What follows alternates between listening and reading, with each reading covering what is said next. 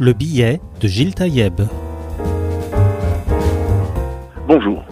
Ce matin, j'ai une pensée pour les familles Sandler, Monsénégo, Chenouf, Le Goua et Ibn Ziaten, et pour Loïc Libert, blessé et aujourd'hui paralysé.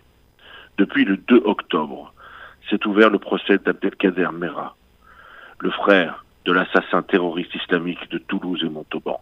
Depuis 15 jours, les familles des victimes ont devant eux l'essence même de l'idéologie mortifère qui les a privés d'un ou plusieurs de leurs enfants. Depuis le 2 octobre, dans la salle de procès, se confrontent deux mondes, celui de la lumière et celui de l'obscurantisme. Dans la même salle se retrouvent chaque jour les familles de ceux qui ne demandaient qu'à vivre et ceux qui, enfermés dans l'idéologie islamique, se sont donné le droit de vie ou de mort au nom d'un Dieu, chef de guerre et diffuseur de haine, le Dieu du djihad. Depuis le début du procès, nous assistons à la confrontation de deux types de familles. Celle des victimes, frappées dans leur chair après la perte d'un ou de plusieurs êtres chers. Des familles dont les enfants assassinés jouaient dans une cour d'école, transmettaient le savoir ou servaient avec fierté dans l'armée de la République. Face à elles, le frère complice de l'assassin, et surtout dans la salle, la génitrice des monstres qui ont semé la mort. Je ne peux l'appeler mère, tant ce mot a de valeur. Au mensonge s'ajoute l'outrance. À chacune de ces paroles, nous avons pu voir l'origine même de ce qui a fait de trois de ses enfants des monstres. Pas un mot de regret sincère, pas la moindre compassion. Pire, elle se place même en victime.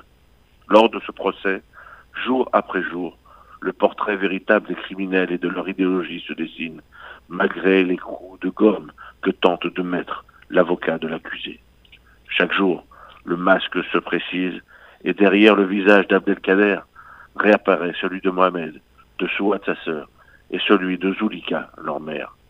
Au fur et à mesure des déclarations, le visage de l'islamisme radical s'installe. Au palais de justice, une page importante pour l'avenir est en train d'être écrite. Dans certaines de nos banlieues, les méras sont des héros.